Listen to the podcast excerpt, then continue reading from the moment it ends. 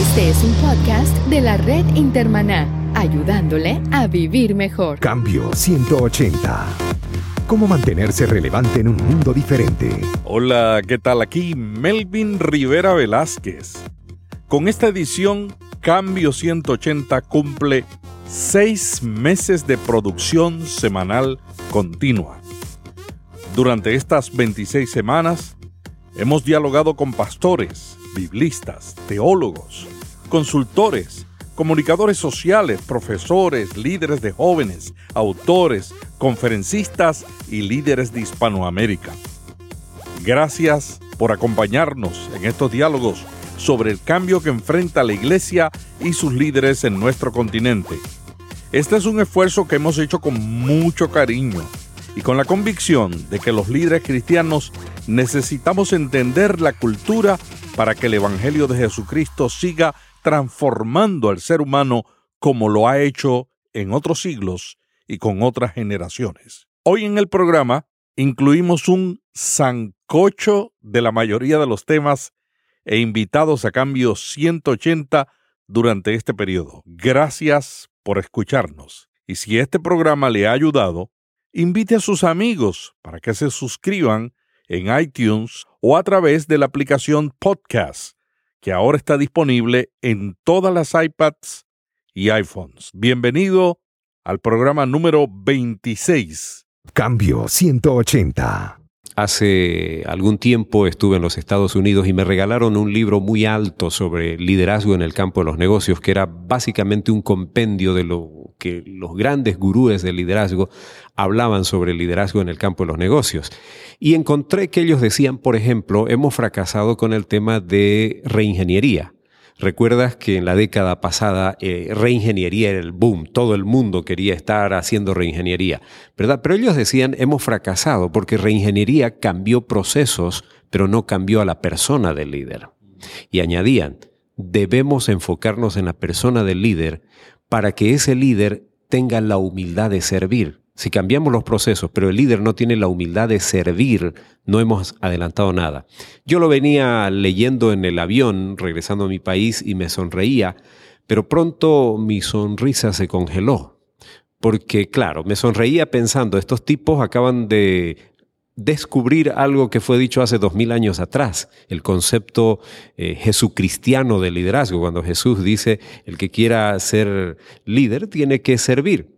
Pero luego se me congeló la sonrisa cuando pensé en el liderazgo de la iglesia. La paradoja de el mundo no cristiano encontrando la verdad de Jesucristo en cuanto al liderazgo, pero la dirección opuesta en la que muchos líderes cristianos están yendo, dejar el concepto de servicio para ir al concepto de enseñoreamiento acerca del cual Jesús dijo, entre vosotros no será así. Así se expresó Napoleón Ardaya, boliviano, es congresista y director para América Latina del Instituto de Liderazgo Poitman.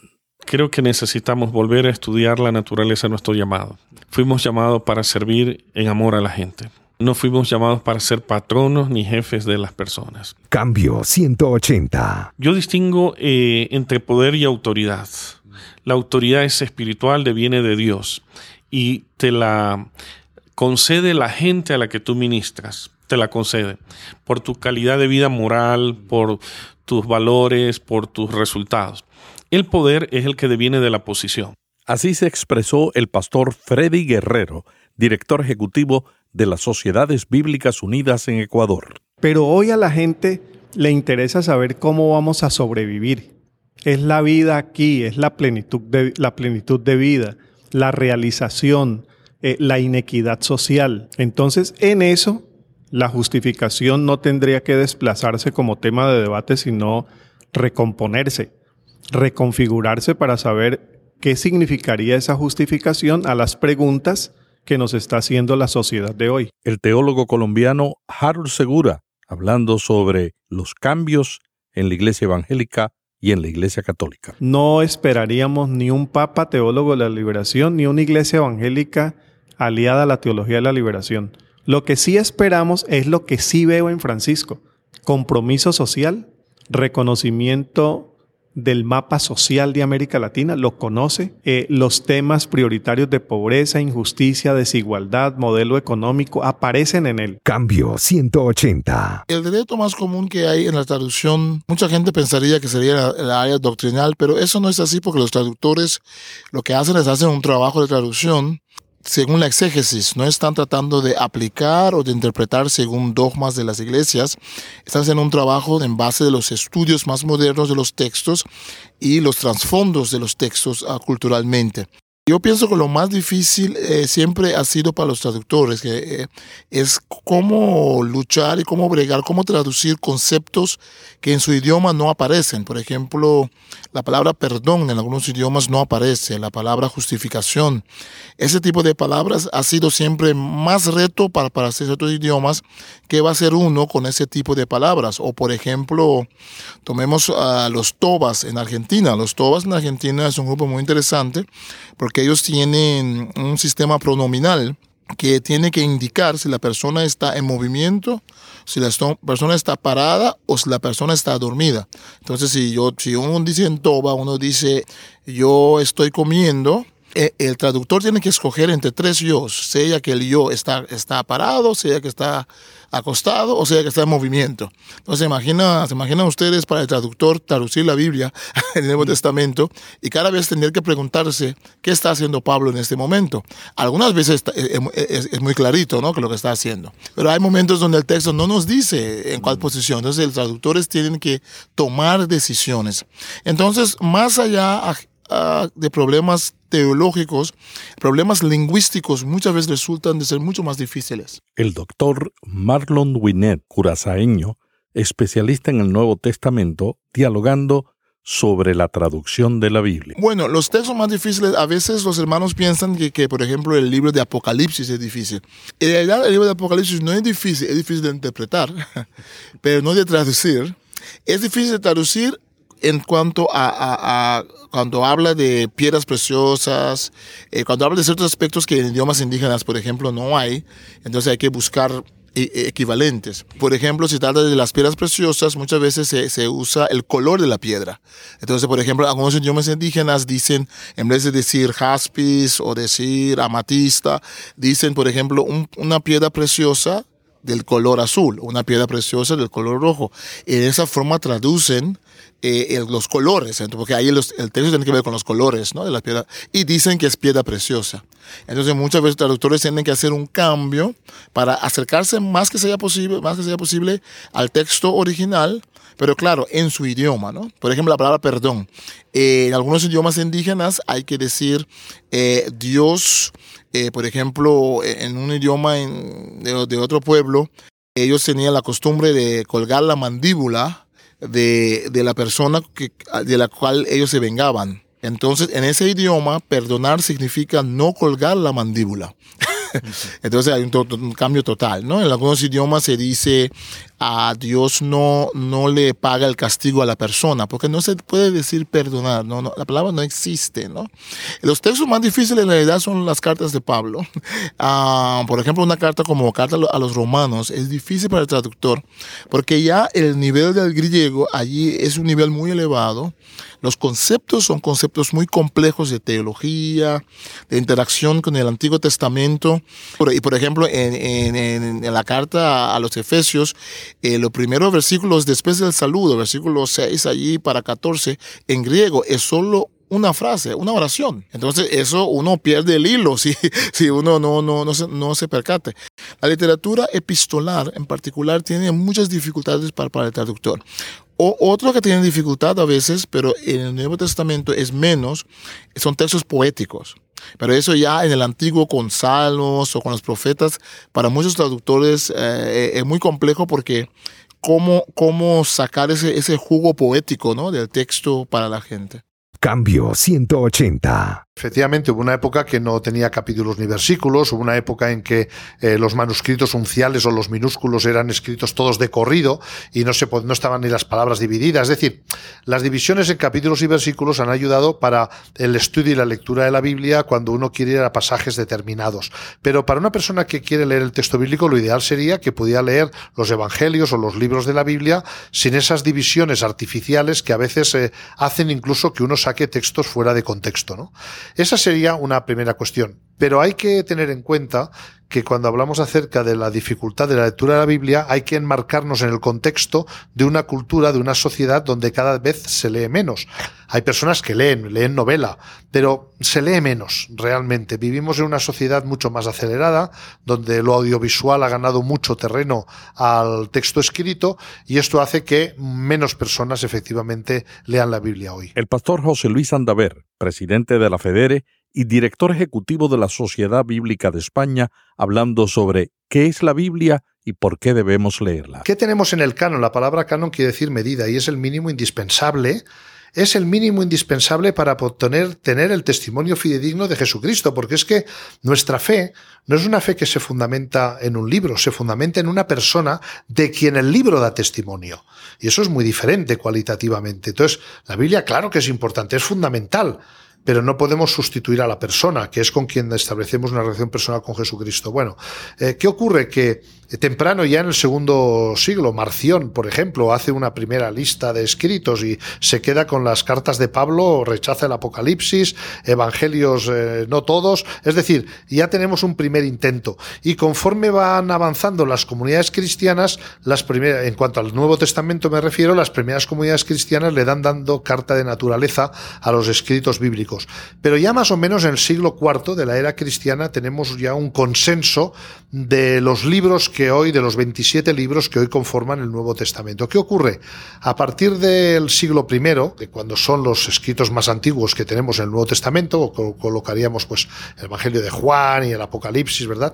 Que algunos, por ejemplo, el Apocalipsis le costó entrar, eh, pero tenemos algunos escritos ya del siglo II, como Primera y Segunda de Clemente, el Pastor de Hermas, la Didaje, eh, o incluso el Evangelio copto de Tomás eh, de la iglesia en Egipto, que son escritos preciosos, pero que no entraron en el canon. ¿Por qué? Porque, porque empezaron también a surgir otros escritos, como los escritos de las infancias de Jesús, los escritos de María, etcétera, en el siglo III, en el siglo IV, que empiezan ya a ser un poquito fantasiosos. Cambio 180. En lo básico, los temas siguen siendo igual. El ser humano quiere superar, quiere eh, ser visible, quiere ser reconocido quiere tener la esperanza que las cosas van a estar mejor mañana que hoy.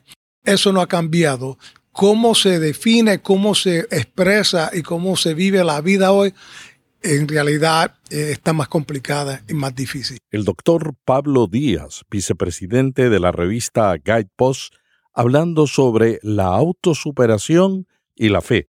Uno de los últimos que sacamos de las deudas era un hermano mexicano que vive en el norte de México. Cuando me, se puso en contacto con nosotros, él debía dos millones y medio de dólares. 800 mil dólares se lo debía al cartel de la droga en su ciudad. Este, entonces te imaginas la situación de estrés con la que él me vino a ver, ¿no?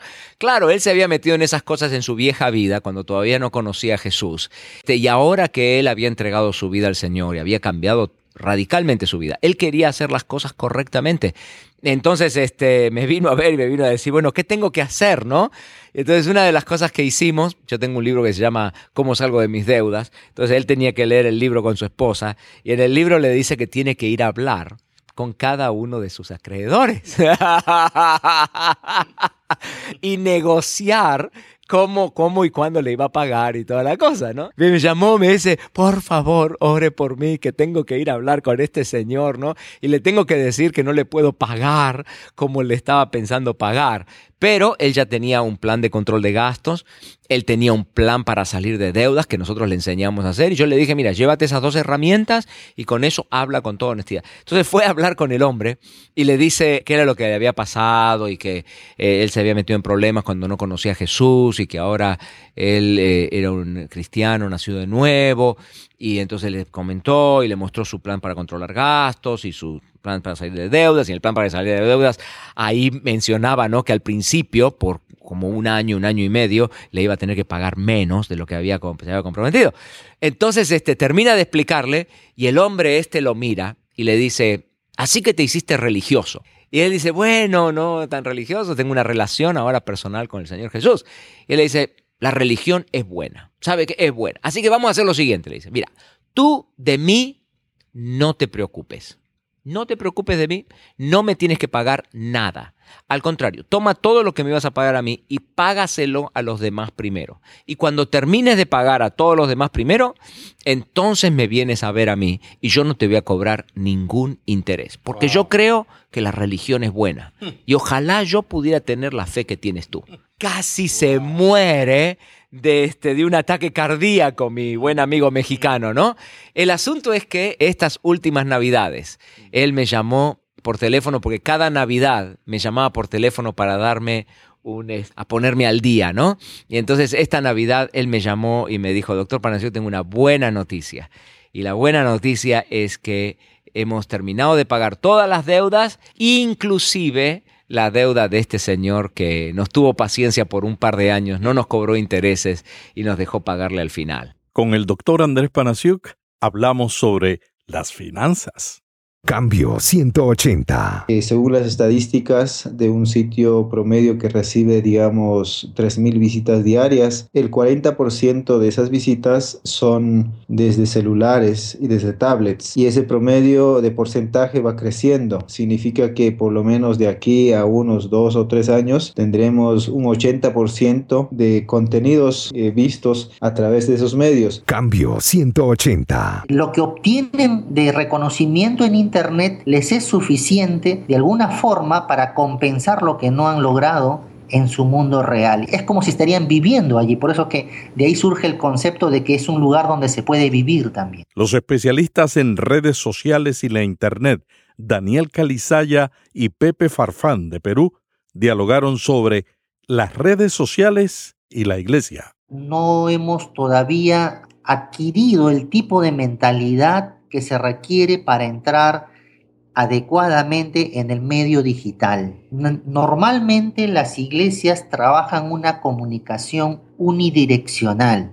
La iglesia espera dar un mensaje y espera que la gente reaccione a ese mensaje nada más. Entonces, como no vamos un poco más allá a veces, el medio digital es un medio sumamente interactivo, es un medio de, donde la gente le gusta opinar, hablar, decir lo que piensa, criticar, juzgar, razonar, etcétera. La gente quiere ser completamente ah, activa allí y, creo que la mentalidad de la iglesia no es esa. La iglesia no está esperando abrir una página de Facebook o, un Twitter o, cualquier red social con la idea de que la gente hable y manifieste y diga lo que piensa, creo que todavía no, no, no nos hemos preparado para, ese, para esa situación. Estamos esperando simplemente hablar, eh, y decir y que la gente diga sí, sí, acepto, acepto. Y, y, creo que ese es el gran problema. Necesitamos entrar a un nuevo paradigma de comunicación que es la comunicación bidireccional, necesitamos escuchar a la gente antes de hablar. Necesitamos saber qué cosa piensan, qué cosa preguntan, qué cosa dicen, qué les inquieta y hablarles entonces en función a esas necesidades. Mientras que no asumamos un nuevo tipo de enfoque comunicativo, creo que se va a dar ese choque. Nosotros estamos hablando eh, como si lo estaríamos haciendo en una iglesia, en un templo, y, el mundo de Internet definitivamente es algo completamente diferente. Necesita incorporar otros elementos en el sitio web, que no solamente debe estar toda la información de la, de la organización, la visión, la misión, toda su estructura, sino las personas realmente cuando entran a un, o especialmente cuando son nuevos, cuando entran a un sitio, eh, pues quizás es la primera vez que ingresan. Y ver esa información no atrae mucho. Lo que atrae es, en cierta forma, uno es el contenido qué, qué de información interesante tiene este sitio para mí. Hay que tener en cuenta que normalmente a un sitio web llegamos por un buscador eh, regularmente un 80% y un 20% escribiendo la dirección. Pero en ese sentido hay que pensar de que nuestra información o nuestro sitio debe estar estructurado de forma que sea de interés eh, en general para la persona que va a entrar y no solamente mostrar la información de visión, porque en este momento las personas que entran a un sitio eh, es el 1% que lo ven de, de todo el sitio, ¿no? Calizaya compartió los tres errores más comunes de los sitios de Internet de las iglesias. Uno, ese es el, es el contenido, de que enfoquemos eh, la información solamente de la estructura interna, digamos, de la organización. El dos es tener esa información para toda la vida.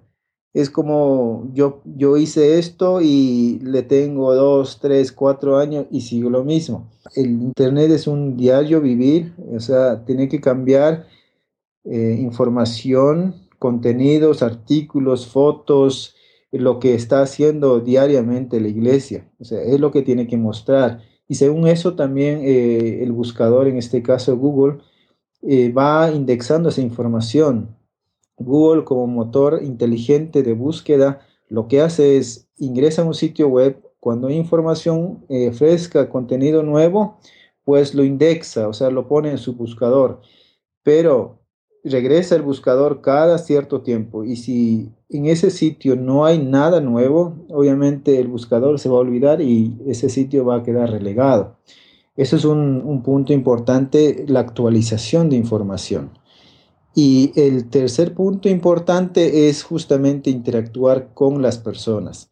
No podemos eh, en un sitio web eh, solamente tener quizás un formulario de contáctenos y, y todo el resto eh, sin nada de interacción. En uno de los programas de estos seis meses, dialogamos con un profesor de producción de televisión sobre el reto que tiene la Iglesia con el uso del video. En sí, el principio básico de la comunicación no ha cambiado. Marcelo Estrella de Ecuador. El proceso de llevar un mensaje a un receptor a través de un medio buscando una respuesta. Eso no ha cambiado. Lo que han cambiado es la, los medios, la tecnología, el uso de elementos, los sonidos, todo, pero el proceso en sí no ha cambiado y sigue primando el, el que nuestro mensaje esté desarrollado y diseñado para causar impacto en el receptor, en la persona que va a ver, en la persona que va a escuchar, para que entonces esa persona tenga un, dé una respuesta, ¿no? Que se genere algo, como cuando vamos al cine, hay una película que lo que busca es entretenernos, nos genera alegría, nos genera emociones, sentimientos. Hay películas para adolescentes eh, de, amor, relaciones personales. Es decir, cada proyecto que desarrollemos en el mundo audiovisual debe tener una razón, debe pasar por los pasos correctos para llevar ese mensaje pero todo, todo va a estar enmarcado en la audiencia a la que vamos a llegar. Para eso tenemos que hacer los procesos correctos de la comunicación. En Cambio 180 también dialogamos sobre la revolución del libro electrónico y la impresión bajo demanda si el, eh, si el autor está ubicado, qué sé yo, en Puerto Rico y por alguna razón logra entrar en un sistema de distribución digital en donde alguien en México puede entrar a una librería y comprarlo, esa persona en México podría comprar el libro y ese libro se va a imprimir controladamente en México. ¿Cuántos? Uno. Jaime Iván Hurtado, colombiano, presidente de Librería de la U e Hipertexto. Y si publicamos primeramente en formato electrónico nos permite también mejorar el contenido, porque podemos ir probando con el mercado cuál es la reacción, cómo está siendo eh, aceptado. Podemos hacer inclusive cambios en el precio, en estrategia, antes de invertir en una impresión física. Loida Ortiz, puertorriqueña, presidenta de Publicaciones Acento y Bestseller Media. Cambio 180. Otro tema al que también dedicamos tiempo en estos seis meses fue consejos para escribir un libro. Tengo nueve libros, pero no me veo como un escritor. Yo me veo como un hombre de radio. Este es el lugar donde me siento más cómodo. Habla Andrés Panasuik, escritor argentino y conferenciante. Entonces me cuesta mucho escribir es un parto. Cada libro que escribo es la verdad, la verdad, la verdad, es un parto. Sufro como loco. Entonces yo quisiera que cada uno de estos bebés vivan por muchos años. ¿Quién es su público? ¿Para quién está escribiendo? En Cambio 180 también dialogamos con John Moss, capacitador de autores cristianos en todo el mundo. Porque muchos escritores piensan, bueno, voy a escribir un libro para todo el mundo, todo el mundo va a querer leer mi libro, pero no. Hay que pensar muy específicamente quién es mi público, para quién estoy escribiendo. Entonces eso va a impactar mi lenguaje, las anécdotas que uso. La otra cosa que aprendí eh, fue de un filósofo de finales de la Edad Media en Francia que se llamaba Michel de Montaigne, ¿verdad? Mm. Eso suena muy bonito. Y lo que quiere decir Miguel de la Montaña. Pues Michel de Montaigne eh, dijo que lo que uno piensa claramente, lo expresa claramente. Si algo está claro en la mente, debe estar claro en la boca. Si algo está claro en la mente, debe estar claro en el papel, en la pluma. Pablo Jiménez, puertorriqueño, escritor, profesor de homilética y autor de una columna en un diario de Puerto Rico yo le digo, mira, a mí me gustaría escribir. Y me dice, pues deme algunas columnas eh, de prueba. Y yo le doy seis. Y se las doy a él. Y él fue al periódico y se las da a una secretaria. La secretaria o el asistente administrativo, cuando las ve y ve que yo soy religioso, ella llama a un editor que ella sabía que iba a una iglesia. Le dice, mira, aquí hay un señor religioso, un ministro que me dio seis columnas, están muy buenas. Yo no sé qué hacer con ella. Toma, léelas tú. Cuando él las lee, él dice, pero si este es mi pastor, y es que yo sabía que este señor era periodista, pero no sabía que él tenía un puesto editorial, ¿verdad? Entonces, eh, me publicaron una en el periódico de papel, pero él me dice, ¿qué te parece? Pues, ¿Le parece, pastor? Sí. Si hacemos una columna cibernética. Entonces, pues, se han publicado más de 300 columnas en estos últimos 5, 6, 7 años. Estos han sido algunos de los temas y los personajes que nos han acompañado en estos primeros seis meses de Cambio 180. Le damos las gracias por la atención dispensada. Le damos las gracias por su oración. Le damos las gracias por su apoyo. Y le pedimos que lo comparta con otras personas. Si este programa le ha servido de ayuda, entre a iTunes y suscríbase al podcast Cambio 180. También en el nuevo sistema operativo para la iPad y para el iPhone hay una aplicación que se llama Podcast y esa aplicación es permanente en todos los teléfonos y tabletas que usan el sistema operativo de Apple. Allí, en esa aplicación, usted también se puede suscribir y cada vez que nosotros publiquemos un nuevo capítulo, usted lo recibirá automáticamente. Muchas gracias por la atención dispensada y nos vemos la semana que viene cuando estaremos continuando, celebrando los primeros seis meses de este esfuerzo. Cambio 180. ¿Cómo mantenerse relevante en un mundo diferente?